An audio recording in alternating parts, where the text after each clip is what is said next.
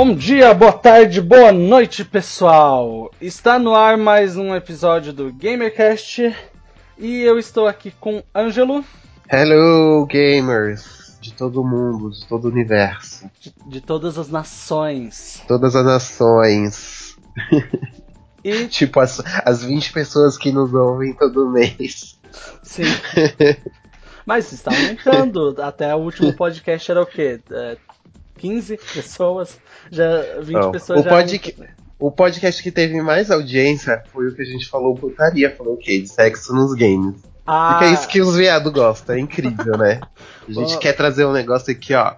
Uma coisa mais intelectual, uma coisa assim, ó, pra gente debater. Mas fala de putaria, o pessoal gosta. ah, então, E o, o outro, o segundo também, se eu não me engano, que fez bastante sucesso também foi o do. Aquele da homofobia. Esse também foi bem interessante. que são os é assuntos, os assuntos que a gente tá mais antenado em geral, né? Sim. Acho que a gente deveria mudar o nome do blog de- Game Over pra Sex Show pra lá, sabe? Que nem os- Abafa, isso daí, ó, passado. isso daí 2008. Isso daí, ó, 10 anos já. É, eu, eu não tinha barba, nós éramos apenas adolescentes inocentes que não conhecíamos o mundo. Exatamente. Se você não entendeu nada, talvez um dia a gente conte essa história. Sim. Mas hoje, o que, que a gente vai falar hoje, Danilo? Hoje nós vamos falar, e isso não é nenhum spoiler porque vocês estão vendo aí, aí no, no post, nós vamos falar sobre o Atari e como ele contribuiu para o crash dos videogames de 83. Lembrando que não é o Crash Bandicoot, Não, é- ok? esse, Tem que é- reforçar isso. esse foi bem pior. Foi um- uma situação de que os consumidores perderam totalmente a fé em videogames. Você já imaginou um mundo em que os videogames deixassem de existir? Pois isso quase aconteceu. Uhum. Ah, nós temos algumas cartinhas dos ouvintes pra gente ler. Temos cartinhas! Vamos Uh. jogar. Deixa eu fazer o sorteio aqui. Tô jogando pra cima. Mil- Milhares e milhares de cartas. Milhares de cartas. Santos. Isso. Vamos ler agora a primeira cartinha. Ooh, girl, you got she-mail. Na verdade, as duas cartinhas que a gente tem é do nosso comentarista, Denis, que sempre aí, ó, participando e comentando nossos casts. O Beijo, Denis, o Denis, ele diz o seguinte: Olá, meus queridos gamers, já me considero integrante do podcast, tipo aqueles comentaristas, comentarista externo do Jornal Nacional. É bem, tipo a Maju. Chame Maju aqui, já, Maju Denis. Bem, gostei muito do podcast sobre games com inclusões. Joguei poucos. Não gosto de Mass Effect. Nossa, Denis, que decepção. que decepção. Triste. Coloca uma marcha fúnebre aí de fundo, por favor, porque esse meio agora ficou. O que mais gostei dentre eles foi Dragon Age. Agora o Danilo pula de alegria. Aê, isso aí, Denis. Isso que é bom. Mass Effect não é nada comparado a Dragon Age. O que eu achei. O que eu achei toda a conclusão muito natural, por assim dizer. Você pode se relacionar com qualquer pessoa do jogo praticamente e é tudo muito bem colocado. As ações dos personagens quando você decide chamar o personagem para sair. Hellblade é um ótimo exemplo também. Terminei ele recentemente, fui ler a respeito do assunto e fiquei muito surpreso da forma que uma empresa grande de jogos se aprofundou neste assunto com propriedade. E acredito que ser o caminho a ser seguido, do qual grandes empresas deveriam cada vez mais olhar para os seus jogos. Sim, realmente, é, você utilizar a mídia de videogame para conscientizar pessoas sobre doenças e conscientizar pessoas sobre tipo, as diferenças mesmo que existem no mundo é muito importante. E é, e é uma forma diferente, né? É uma forma que, que outras mídias não tem como seguir o mesmo. E continuando o e-mail dele, que ele falou também sobre o cast do Sonic, que foi a última edição. Ele falou que ele gosta de Sonic. Entretanto, ao contrário do Mario, eu acho que Sonic definitivamente não funciona em 3D e nunca irá funcionar. Hum. Eu não, eu não vou discordar dele, até porque a Sonic Force está quase aí. E eu não tô empolgado com Sonic Forces. O e aquela eu... demo de 10 segundos? Aquela demo de 10 segundos horrível. eu não. Eu não tô nada empolgado com Sonic Forces. A, a Sonic Mania, tipo, foi maravilhosa. Quem ouviu o podcast sabe que eu e o Marcos amamos a Sonic Mania. Ela é um jogo é um dos melhores da, da série Sonic. Mas agora Sonic Forces, essa história de ter demo de 10 segundos e que eles não, ó, eles não vão disponibilizar cópias para review antes do lançamento. Ou seja, tá todo mundo. Eles já sabem que é ruim. É, tipo, que tipo de mensagem eles estão dando? Eu não vou comprar isso até ter, ter algum review falando sobre o jogo, meu Deus. Pois é. E temos aí diversos jogos para comprovar. E me parece que eles entenderam isso finalmente. Que fiquem no 2D, pelo amor de Deus. Não, Denis, Eu... eles não entenderam. Eles estão lançando Sonic Forces. Não entenderam. Eles não entenderam. Temos ótimos exemplos de jogos 2D muito bons e muito bonitos. Em meio a toda essa chatice de Call of Duty e 60 FPS 1080p.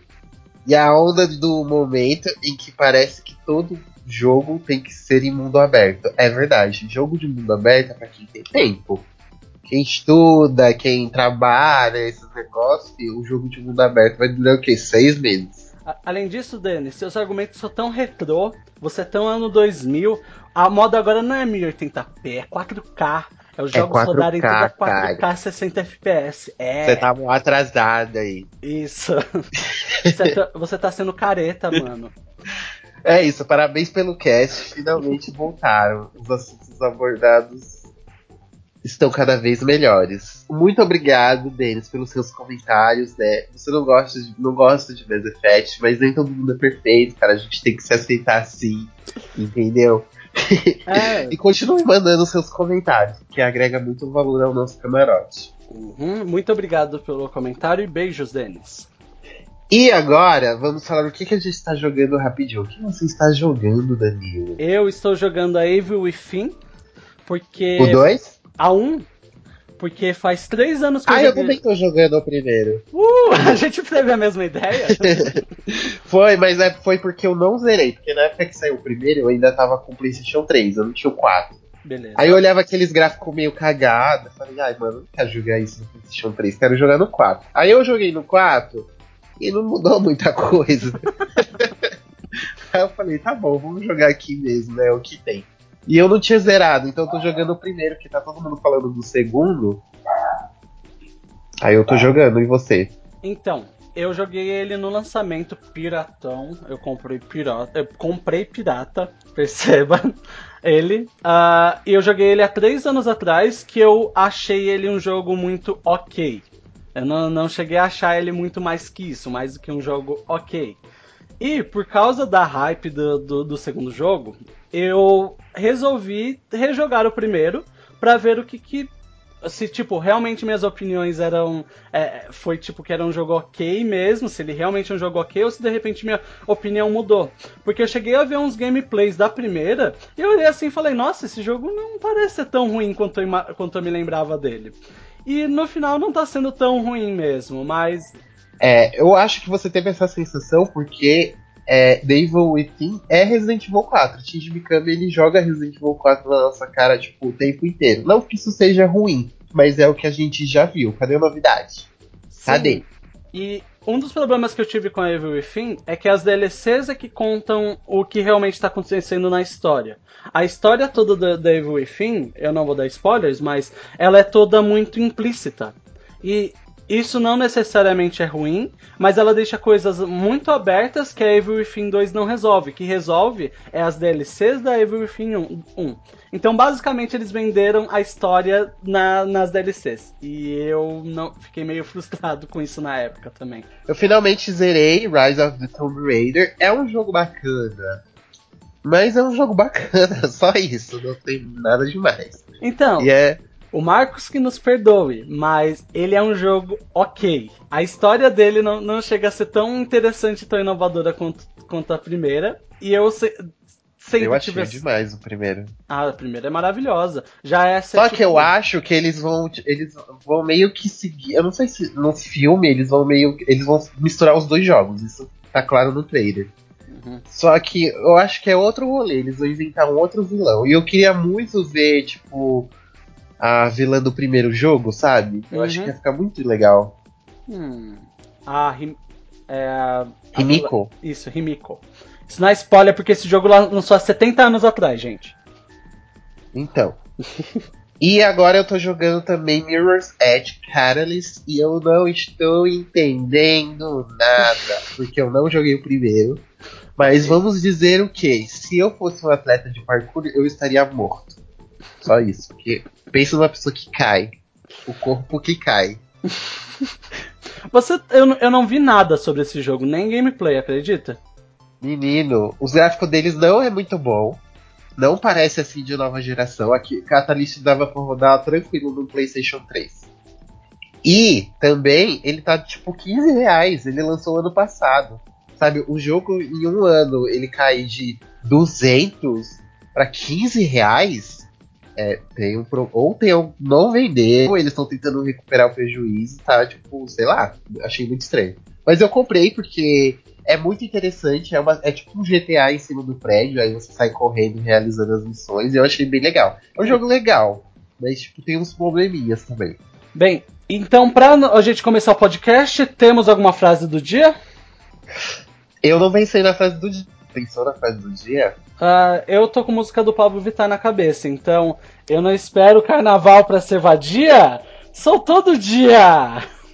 A gente já não usou Pablo Vittar? Eu tenho quase certeza que a gente ainda não usou Pablo Vittar. Nós usamos, Inês Brasil, a gente usou.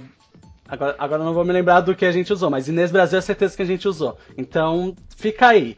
Se de repente a gente já usou o Pablo Vittar e a gente tá reutilizando, coloca nos comentários, vai lá e tipo, aponta as mentiras do, do nosso podcast, fala assim, ó.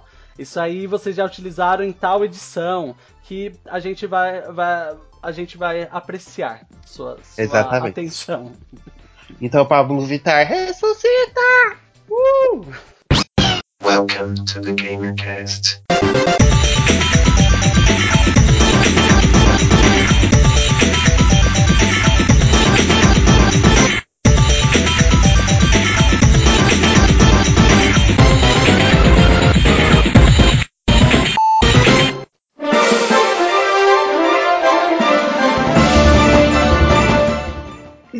Começando aqui, contando um pouquinho da história assim, da empresa, a Atari ela foi fundada em 72 pelo Alan, Nolan Bushnell e o Ted Dab- Dabney. Dabney. Ted Dabney, que inclusive o Alan Bushnell ele estava na BGS esse ano. Não consegui falar com ele, mas ele estava na BGS esse ano.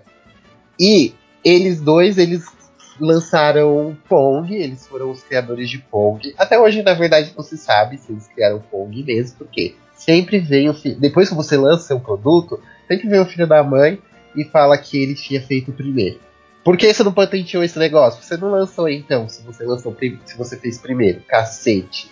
Só pra, Aí, só pra deixar Oi. clara referente à situação. Eles não inventaram o jogo Pong. Quem inventou foi, foi o Odyssey, que o Odyssey era meio que um, um brinquedinho que você colocava na TV e rodava Pong. Pong, a máquina, o arcade, foi, foi a Atari que lançou. Agora, quem conceitualizou a ideia de Pong, aí é, tá aberta a discussão. Exatamente. E aí é, eles começaram a surgir na época que foram os consoles de primeira geração, vários videogames que vinham com Pong na memória. Só que esses produtos, esses videogames, eles não tinham a entrada para cartucho, era só Pong que você ia jogar a sua vida inteira. Então, se hoje a gente enjoa de um videogame, imagine naquela época. Você jogando o mesmo jogo o tempo inteiro. Em 76 foi lançado Fairchild Channel F, que foi o primeiro videogame de cartucho, mas ele não, ele não teve muito, tipo, o controle dele é horrível, os jogos dele são horríveis, então não vamos falar muito sobre ele. Vamos falar sobre o que veio depois, que em 77 foi o famoso Atari, que é aquela caixa, sabe, com acabamento em madeira, que acredito que todo mundo já viu, pelo menos na- nos museus de videogame, ele. Ei, dá pra comprar ainda. Dá pra comprar? Tá, a Tectoy, ela tá numa onda retrô. Como o Zibo não deu certo, Aí ela tá relançando todos os videogames velho. Ela tem o. É o Atari Ai, Flashback, Master, né? o, Master, o Atari Flashback, o Master Hum. System, tem o Mega Drive. Tá tudo à venda. Então, ó, se você quiser ó, colecionar, procura o que você acha. E o preço não é tão absurdo assim.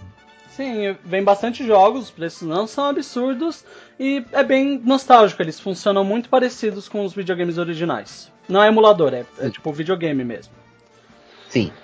Ah, bem, isso foi em 77 e ele até aquele momento ele foi lançado para ser um videogame temporário, porque eles preparavam é aquela coisa tipo, eles lançarem um produto, ter o lucro com aquele produto para depois lançar um produto melhor.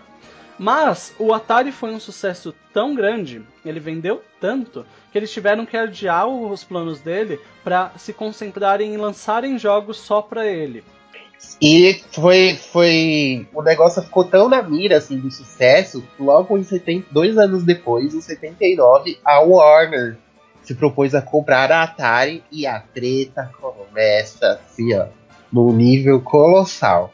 Hum. E o Nolan Bush não vende pra Warner, que é uma companhia de entretenimento, de filmes. Só que o videogame naquela época era uma coisa nova, ninguém sabia o que estava fazendo, ninguém entendia nada. Então a Warner chegou na Atari e parecia que todo mundo era de humanas. Que o povo lá ficava tocando violão, ficava, tipo, fumando, um- dando um tapa na pantera, sabe? Um negócio assim, super desorganizado, não tinha setor financeiro. A Warner viu aquilo, o pessoal da Warner viu aqui e falou: Meu Deus, que negócio é esse? Mas até então tava dando certo. Né? Hum. Isso a gente não pode negar. E a Warner tentou colocar ordem na casa, o que começou a dar muita treta. Tanto que o Nolan, depois disso, ele saiu, ele não quis ficar, rolou, tipo, uma- umas conversas bem tensas durante a reunião. E aí a Warner chamou um, um cara, um senhor, que ele se chama Ray Caster. Ele se chama Ray, Ray Caster, Ray não sei, meu inglês tá meio enferrujado. Que ele também não tinha experiência com videogames, com produtos eletrônicos, ele trabalhava com o setor têxtil. Tipo, então, é uma empresa super apta para o cargo, que nem tem de computador, sabe? Foi uma decisão super inteligente. Parabéns, Warner. E colocou ele para poder botar a ordem lá, criar um setor financeiro, criar setor de marketing, colocar regras, fazer aquela famosa corporização né, das empresas. Que Uhum. hoje. E, e sabe o que é engraçado? Que hoje as empresas querem fazer o contrário. Hum, Elas, tipo, as agências colocam é, mesinha de ping-pong pra você se distrair dentro da empresa, sabe? Uhum. Aí tem aquelas coisas lindas e maravilhosas, enquanto isso você tá sendo escravizado sem perceber. Só que uhum. você está sendo escravizado com um pouco mais de conforto. Sim. Ah, isso, essa parte também de colocarem pessoas é, eh, nessa parte de corporização que não sabem nada de videogame ainda também é uma prática comum, porque tem várias empresas, tem vários eh, da- da- do pessoal financeiro, dessa parte corporativa, que literalmente eles não fazem ideia de como funciona videogames. Mas eles entendem como funciona dinheiro, então por isso que existe bastante coisas tipo loot box, microtransações. Ah, parte disso, desse Sim. problema vem disso. Mas, enfim, o Atari, como já foi falado, foi um sucesso absoluto. Ele foi, ele vendeu muito, ele tinha grandes, é, grandes títulos de peso para a época, como Asteroid, Space Invader, Pitfall, Chopper Commander, que eram jogos que ah, tinham para arcade, mas nunca se imaginou que eles conseguiriam ser replicados para um, pra algo que você podia jogar em casa. Então, foi- ele foi muito, inova- muito inovador. Ele vendeu que nem água, ele vendeu muito. E o modelo de negócios dele ajudava bastante, onde eles procuravam tentar vender o videogame mais barato, porém os videogames mais caros. Guarda essa informação que ela vai ser importante depois. E outro ponto interessante também é que a maioria dos jogos eram pra jogar em dupla. Eram para jogos pra você jogar de dois, assim, competitivo. Porque o hardware, né, não era aquela coisa, é um console de segunda geração. Então, eram só polígonos, assim, bem crus, mas saiu muita coisa boa no Atari. Muita coisa que você fica realmente impressionado. Eu lembro que eu joguei no Atari só uma vez na minha vida, quando eu era criança. E eu lembro que eu joguei o Homem-Aranha, que era bem legal, que você tinha que subir num prédio infinito. E eu joguei um, que eu esqueci o nome, mas é um que você tem que pegar o ladrão. Hum, eu também não vou me lembrar porque eu joguei pouquíssimo. Atari. Aí é tipo, é como se fosse um shopping, assim, de três andares, você tem que pegar o ladrão, aí tem vários.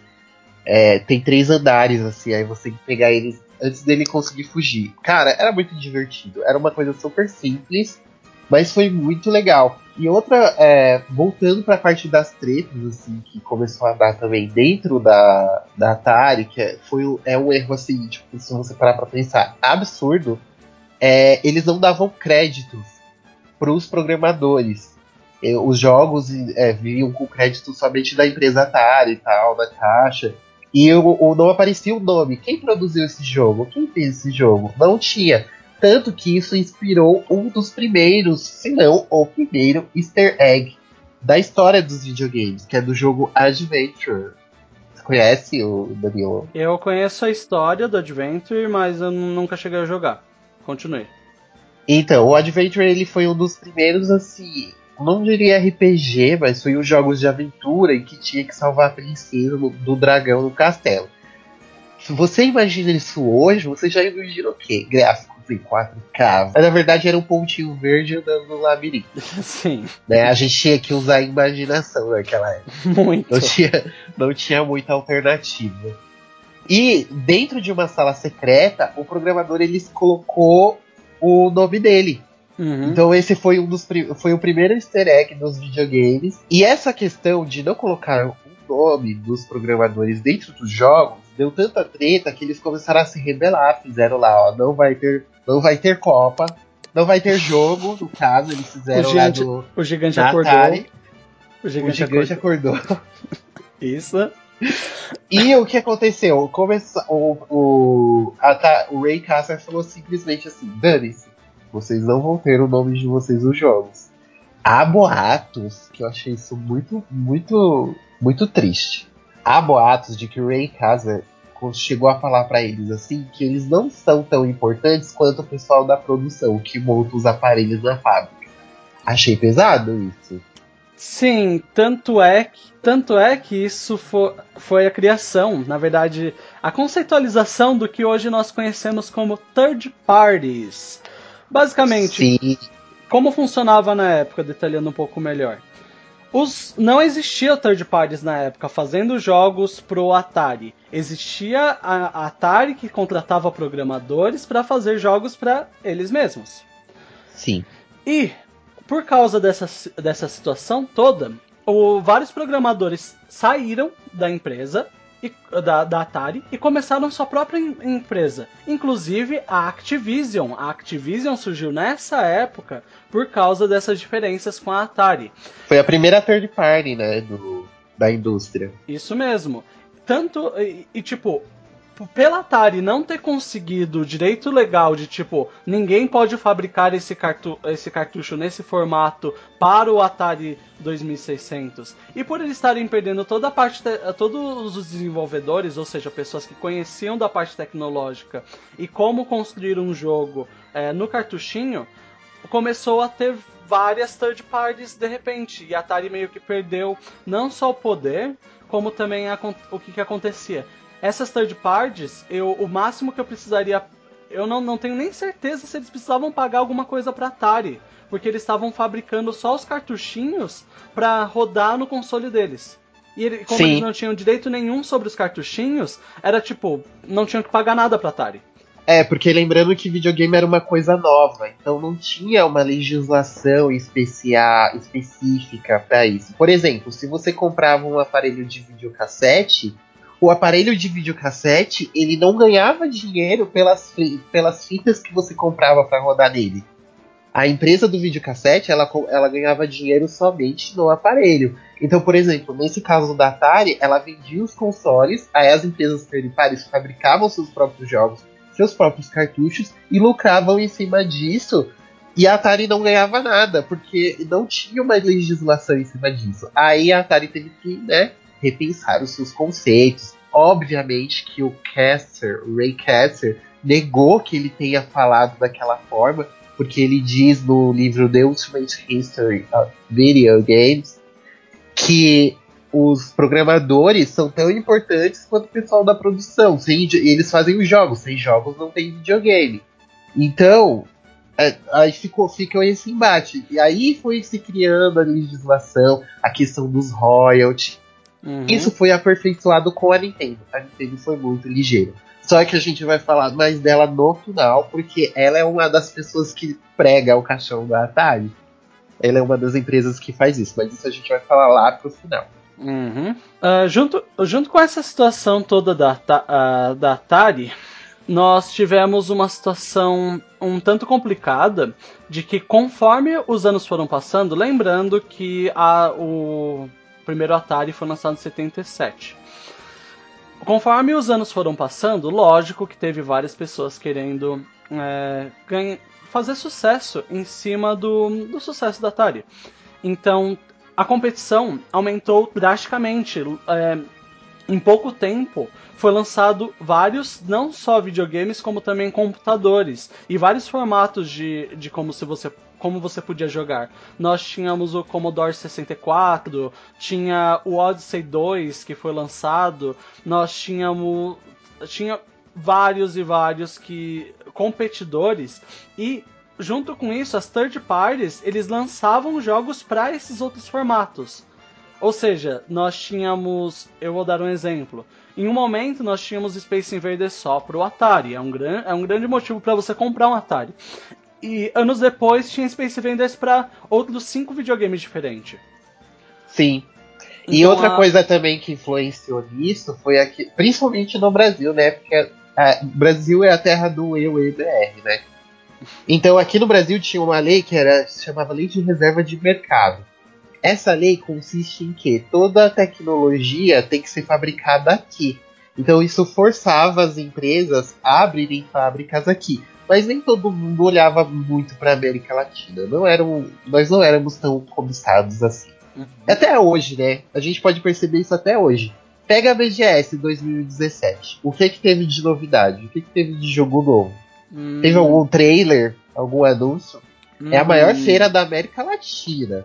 E não teve. Agora, pega a Paris Game Week. Tanto de trailer que o PlayStation fez lá.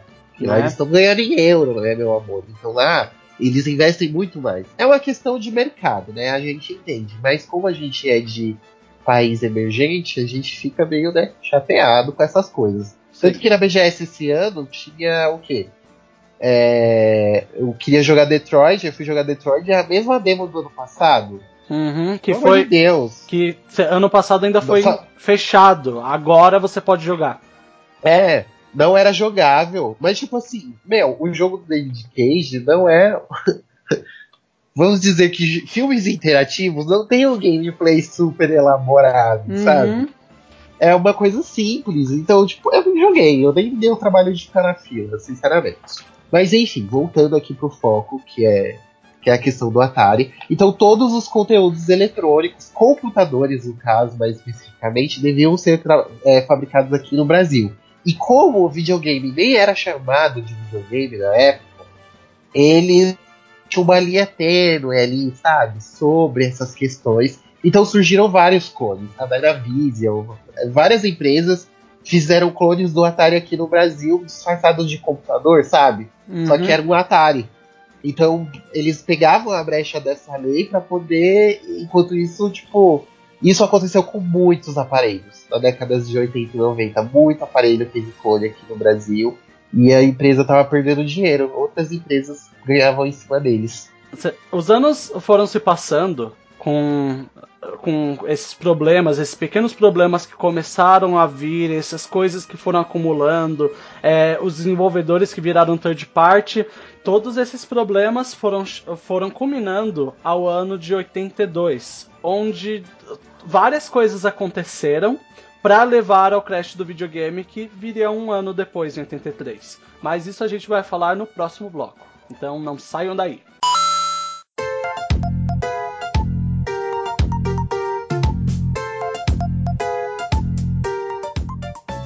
Em 82, a Atari fez um grande marketing para seus dois novos jogos. Novos não, mas dois jogos que iriam vender, que, que eles acreditavam que iria vender que nem água, que eram Pac-Man pro Atari.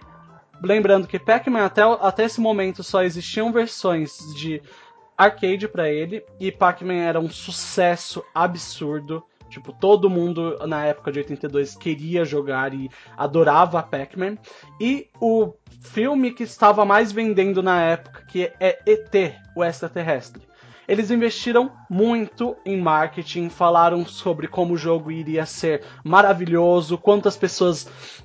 o quanto ele era fiel aos filmes, sabe? Essa história que a gente ouve até hoje em dia, sobre o quanto o jogo era emotivo e coisas assim, para ser lançado no, no Natal.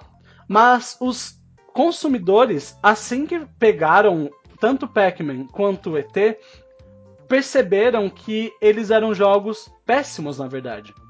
Eles eram cheios de bugs, eles eram feios que nem o diabo, eles não eram nada parecido, tipo, pelo menos com Pac-Man não era nada parecido com a versão original, era numa versão extremamente inferior, o que causou várias situações de eles, uh, eles retornarem os produtos para a loja. Eles, tipo, ah, esse jogo não, não presta, eu quero meu dinheiro de volta. E as lojas, por obrigação, a maioria pelo menos tinha que devolver esse dinheiro. E o que, que aconteceu nisso? A Atari tinha tanta fé que Pac-Man e ET o Extraterrestre iriam vender muito, uh, muito a ponto de fabricar em massa os cartuchos e enviar para as lojas. Só que a maioria desses jogos, era, desses jogos eram devolvidos e as pessoas ficaram ouvindo de como Pac-Man e ET, o extraterrestre, para Atari era horrível. O que acabou causando, foi um dos grandes causadores da, da, Crash, porque eles no final foram obrigados a pegar milhares de dólares em cartuchos que eles fabricaram fabricaram para para esses dois jogos para é, ser enterrado no Novo México. É, lembrando que esses não foram os motivos especificamente, foi o conjunto de tudo que a gente falou durante o podcast até agora. Esses, é, esses jogos especificamente, eles foram os principais porque eles gastaram muito dinheiro. Só com os direitos do ET foram 25 milhões, queridos, de dólares. Só que o, o produtor do ET, ele se defende até hoje. E eu acho justo a defesa dele.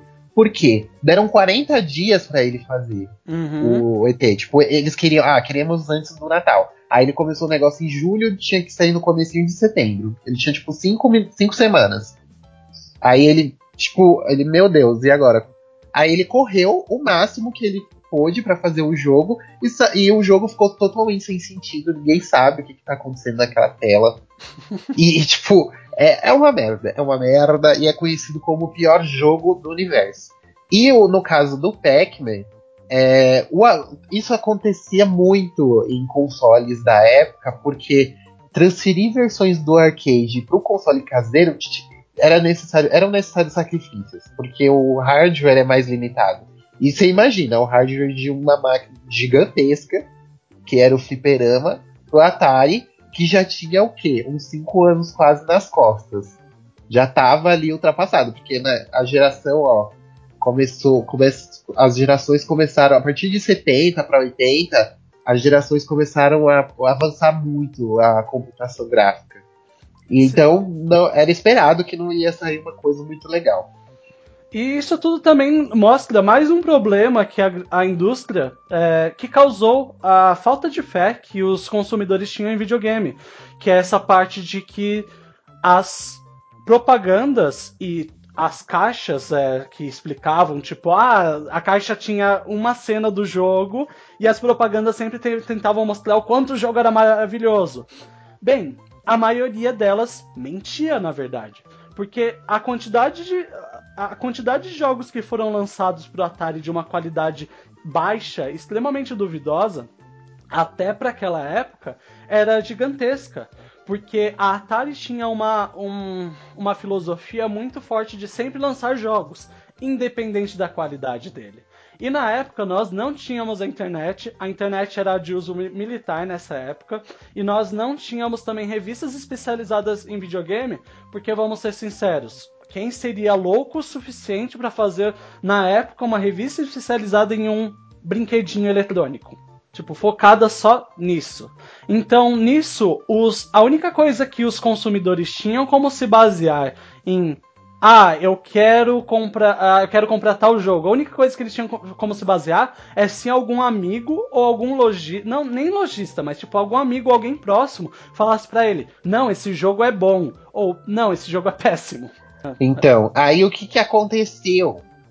Depois disso, é, que nem o Danilo falou, eles acabaram, eles, tipo, no caso, só para vocês terem uma ideia, no caso do do Pac-Man, eles fizeram 12 milhões de.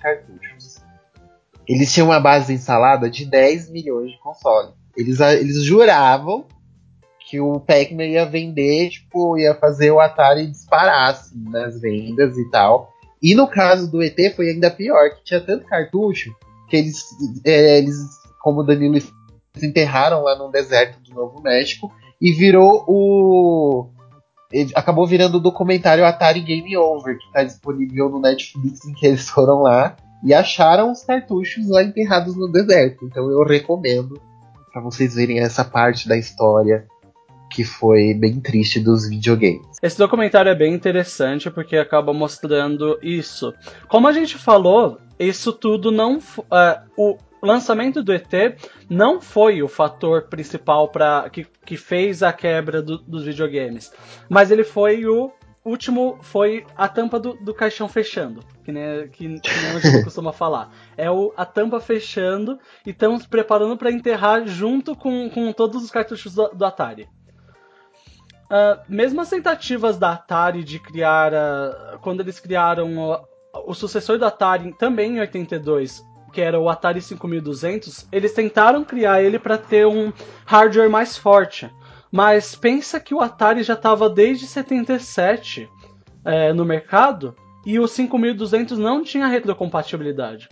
Não só isso, mas eles tinham um controle que quebrava em horas e o controle ele era ligado a um cabo no videogame. Você não podia simplesmente ir lá e trocar o controle e você vai lá e compra o melhor o que que acontecia? Você comprava um, o Atari 5200 que era gigantesco, levava para casa, seus dois controles quebravam em horas e parabéns, você acabou de ganhar um peso de papel gigantesco pra, pra, pra ficar lá. Tá lá. Tipo... Tanto que do, depois disso, que foi indo é, durante esses anos todos né, que a Atari estava no mercado, ela não planejou um novo hardware ela simplesmente planejava novas versões do Atari. Então, não tinha melhoria, eles só mudavam a aparência, mudavam o número. Ah, esse aqui é o 2600, vamos fazer o 3700. Um nome com um número maior para tentar enganar o consumidor. Uhum. E eles conseguiram até por um tempo, mas isso não durou assim, não muito. Com isso tudo que aconteceu, as pessoas, não só os consumidores perderam fé no, nos videogames, como também o, as empresas tiveram que fechar. Os, eles não estavam conseguindo mais fazer consoles, eles não estavam conseguindo mais fazer desenvol, uh, desenvolver jogos, porque não tinha mais consoles para eles fazerem nada. E acabou gerando mais um problema que, que também fez parte da, do crash, não foi o fator maior, que foi o seguinte foi fabricado diversos jogos e tinha lojas com jogos, tipo, para videogames que agora, de um, de um dia para o outro, pararam de existir.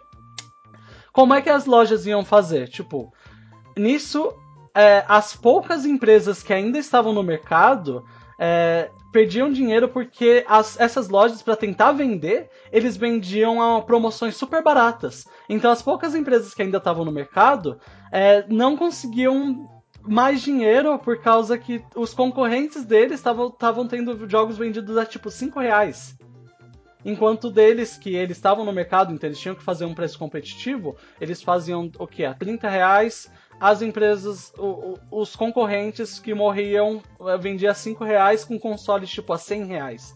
Então, isso também não contribuiu. As lojas tentaram sobreviver com, com esse estoque gigantesco que eles tinham, Uh, mas uh, várias lojas também acabaram uh, fechando por causa disso.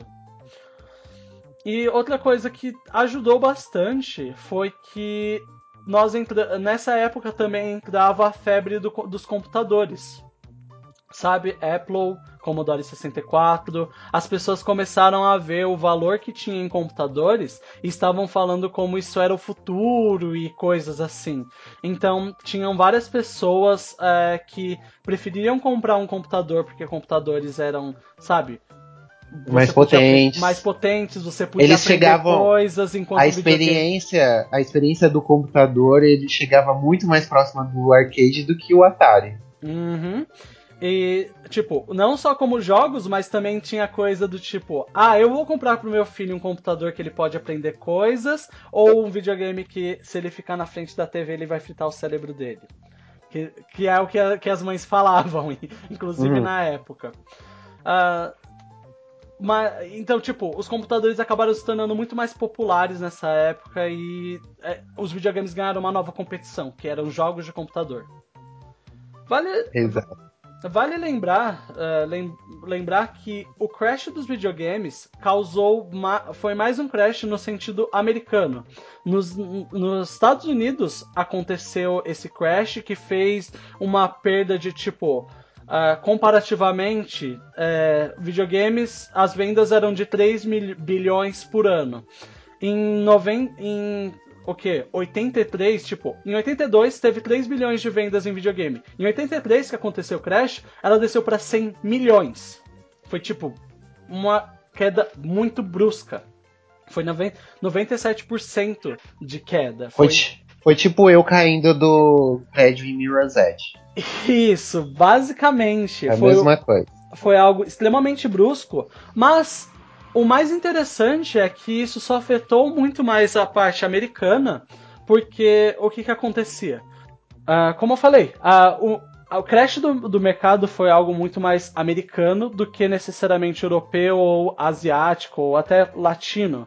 Na Europa, os computadores, mesmo antes do, mesmo antes dessa, dessa febre que chegou na, na América, os computadores já eram muito mais populares do que videogames, do que consoles. É, eles eram mais baratos na Europa e era muito mais comum você ter um Commodore 64 com jogos nele do que necessariamente um Atari só para você jogar. Para os europeus era um conceito meio estranho você ter alguma coisa só para jogar.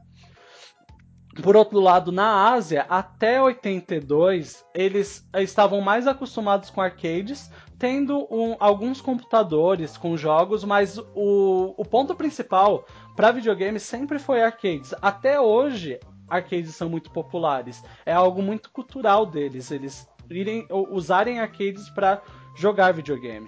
E foi só em 83 com a chegada do. com, com o nascimento é, do Nintendinho, o Famicom, lá no, no Japão, que as coisas começaram a. Tipo, não mudaram. Em 83 a- as coisas estavam terríveis na, na América. Essa, isso durou dois anos até o Nintendinho chegar em 85 na- nos, nos Estados Unidos. Mas isso aí a gente vai deixar para o próximo bloco que vocês vão ouvir daqui a pouco.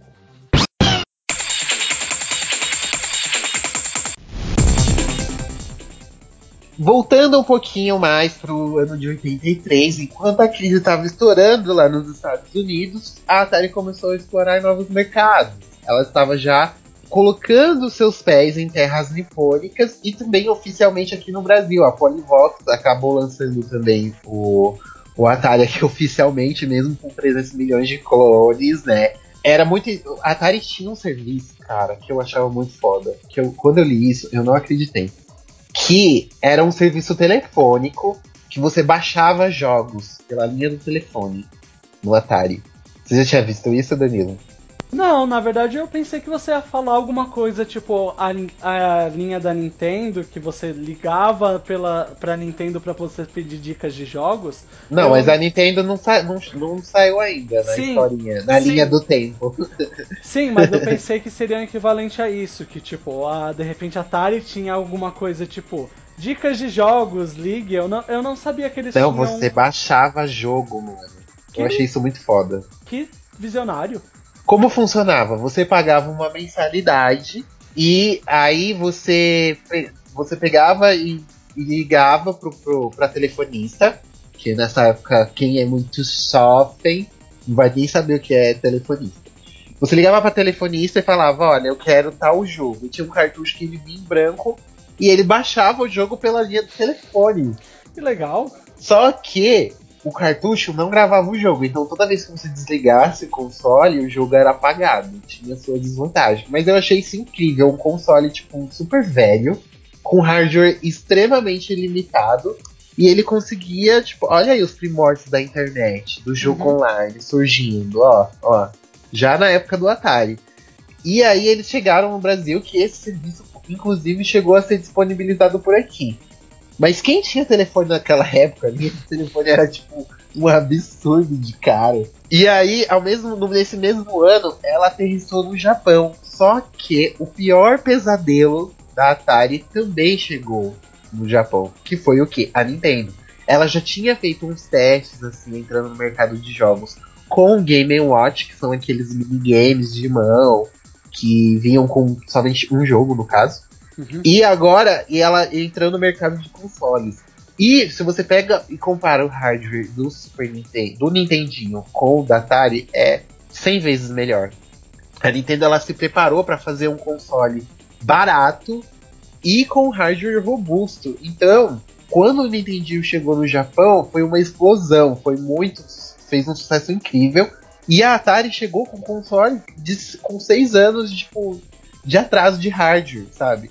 Então ninguém nem olhou pro Atari lá no Japão quando ele, quando ele chegou lá. E a Nintendo ela estabeleceu e aí ela começou a olhar para os Estados Unidos e começou a analisar todos os problemas que tinha naquele mercado. A questão da qualidade dos jogos, a questão das third parties também, que ela estava olhando, porque ela estava percebendo, tem umas produtoras muito talentosas, então vamos, vamos, vamos assinar um contrato, vamos estabelecer aqui o tanto que você vai o tanto que você que eu vou ganhar em cima do jogo que você vender pro meu aparelho. E ela estabeleceu todos esses limites, tanto que ela, ela concedeu também é, um padrão de qualidade.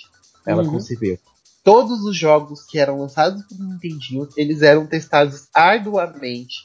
Eles eram vistos, qual que é o objetivo do jogo, se ele tem uma historinha bacana, antes de ser lançado. A Nintendo ela prezou a qualidade, não a quantidade. Tanto que esse é o lema da empresa até hoje. Por isso que, ó, Nintendo, S2, coraçãozinho, vocês são demais. Volta a Nintendo, come back to Brasil. e aí ela chegou nos Estados Unidos, só que novo pra ela. Nintendo of America ainda obviamente não existia. Então como que ela ia lançar o console dela? E ela começou a, a fundar empresas, inclusive a Atari, porque ela não, ela não tinha, como a Atari era maior no mercado, ela ainda não estava sabendo que a, a Atari estava praticamente à beira da falência ali. Então ela sondou a Atari por ser uma empresa americana, por conhecer o mercado americano, para distribuir o Nintendinho no, nos Estados Unidos. Só que o que, que aconteceu? Esse mundo, esse mundo corporativo é muito podre.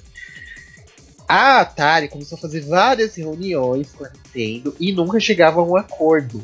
E o que, que a Nintendo descobriu?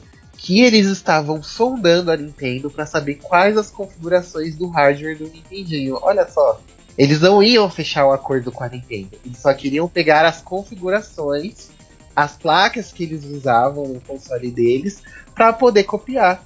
Olha só que coisa ética, que coisa madura. Só que, obviamente, a Nintendo percebeu isso antes que fosse too little too late, como diria Jojo, e começou a fazer a sua própria estratégia. Então, ela fez o que? Ela começou a lançar, ela começou a fazer demonstrações em cidades grandes, nem Nova York, colocava pouquíssimos jogos, assim, cópias para vender, e ia fazendo esses testes. Depois que ela viu que foi conquistando o público, que foi um produto bem aceito, que aí começou, ó, ó, começou, mano, deixa eu ver dinheiro. Deixa eu ver dinheiro pra Nintendo. E, obviamente, essa questão de lançar jogos para o console da Nintendo também deu problema. Porque é, eles tinham que fazer um contrato de exclusividade, pelo menos um ou dois anos, se eu não me engano. Mas isso é uma treta para um outro cast. Uhum. E quando a Nintendo chegou, se estabeleceu nos Estados Unidos, foi o fim do nosso querido Atari 2600, que não conseguiu sobreviver por muito tempo depois que a Nintendo dominou o mercado americano. Vale dizer, vale falar que essa sondagem que a Atari fez não foi tipo por em vão. Porque em 86 eles chegaram a lançar o Atari 7800, que era para ser um concorrente direto da, da, da Nintendo. E eles tinham algumas coisas, tipo. Algumas coisas do sistema deles, tipo, números infinitos de sprites, que realmente tornava ele até mais forte que o Nintendinho. Só que os consumidores não se esqueceram de tudo que aconteceu referente a Atari nos anos em 82 e 83. Então, eles praticamente, junto com o marketing pouco agressivo deles, eles praticamente não, não deu em nada esse videogame por falta de fé do consumidor também. Porque os consumidores não queriam nada com a Atari. Não, não queriam se envolver com nada que fosse deles até esse momento. É, a Atari sobreviveu, assim, mais ou menos, até quando ela lançou o Jaguar, que foi o último console de mesa da empresa. Ela ainda existe, se eu não me engano, a Atari, só que eu, eu realmente não sei o que, que eles fazem hoje em dia. Então, a Atari. A Atari ela virou um publisher de videogames, ela começou a pegar tipo jogos que são ah, você precisa de investimento em algum jogo, eu vou lá e invisto é, em você ou invisto para você poder lançar o jogo. É basicamente isso que eles fizeram até esse ano, que eles anunciaram que 20 anos depois eles vão fazer o Atari Box, que é um novo videogame de, de tipo dessa geração atual, não é nem um, uma versão alguma coisa retrô, alguma coisa assim. Ele é um videogame tipo para competir com Play 4, Xbox One é, e PC. Só que por enquanto esse Atari Box ele tá tem todo um mistério o que, que ele vai ser. Ninguém sabe se ele vai ser um computador que vai rodar Steam, sabe? A ideia é ele, ele evitar problemas que já tem referentes ao computador dele travar e coisas assim, ou se ele vai ser um videogame completamente novo, ou seja, um novo competidor entre esses três, é, entre Nintendo, entre Sony, Microsoft e computadores. Ninguém sabe ainda. Ele tá cheio de mistério. Ele vai lançar no ano que vem mas já deixaram claros que, por exemplo, ele roda em Linux. É, esse tipo de informação já dá para entender que ele pode ser meio que um Steam Machine, ou seja, um computador é, especializado para rodar, rodar jogos, onde você pegaria os seus jogos da Steam e rodaria nele. Que, vamos ser sinceros, é bem legal, é bem interessante, porque eles querem evitar os problemas de quem joga em computador sabe de ah meu Deus, o driver não está atualizado, ou oh meu Deus, o controle não está funcionando por algum motivo, o que, que eu vou fazer? É, eu, será que isso vai sair mesmo? Eu fico meio intrigado, porque pra mim acaba virando meio que lenda urbana, sabe? Steam Machine pra mim já virou lenda urbana. Esse então, console não sai nunca. Então, Steam Machine ele não era, ele não era para ser um console, era para ser computadores é, meio que selo de aprovação da, Steam, da Valve, entendeu? Não era exatamente para ele ser um videogame específico. Era para ser configurações de computadores. Ah, hum, já esse Atari Box, ele vai sair mesmo, é certeza disso. Eles já, inclusive, mandaram é, umas versões de teste, uns consoles de testes para o Destructoid, para o Eurogamer, para eles darem uma olhada. Mas eles não podem revelar o que, que tem. Só que se vai fazer o sucesso, aí é outra história. Aí é uma história bem diferente. Somente. Somente o futuro dirá. Uhum. Encerrando mais uma edição do GamerCast aqui, o, minhas considerações finais sobre o Atari é que é importante saber da história para não cometer os mesmos erros. Porque a Atari é uma, era uma empresa que tinha um puta potencial, só que, meu, é realmente é um mercado difícil. E é fácil a gente falar hoje em dia, nossa, como eles foram burros. Mas naquela época ninguém tinha bola de cristal pra saber o que ia acontecer. Agora a história já tá escrita, então fica tudo meio óbvio, né? Mas eles, entre, desses, entre acertos e erros gigantescos, a Atari acabou se tornando aí um ícone pra gente sempre se lembrar do primeiro console de, a fazer sucesso, que inovou bastante introduzindo essa questão dos cartuchos, mesmo não sendo o primeiro, mas que foi o, o primeiro a fazer sucesso assim, no mundo inteiro. Uh, eu concordo com tudo que o Ângelo falou, como eles foram bem ousados, na verdade, em serem os primeiros a falarem sobre.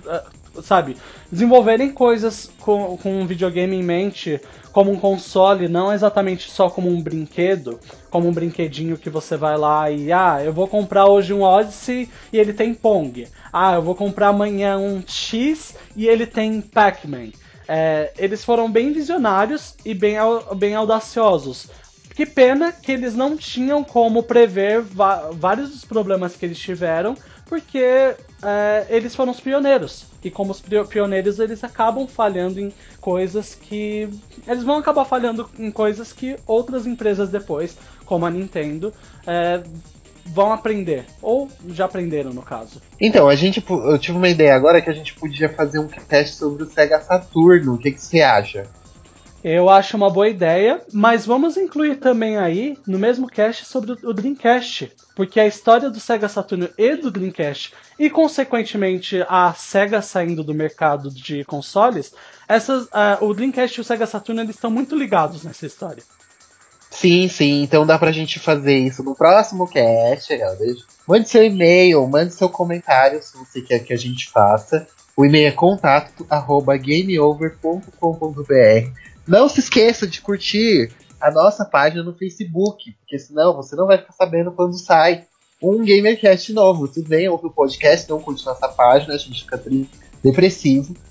Uhum. Mas de, você pode nos ajudar, curta a página no Facebook, tá? deixa o seu likes. Tô me sentindo meio youtuber. O endereço das nossas redes sociais é barra GameOverblog, é Instagram barra GameOverblog, Facebook barra GameOverblog, Twitter barra GameOverblog.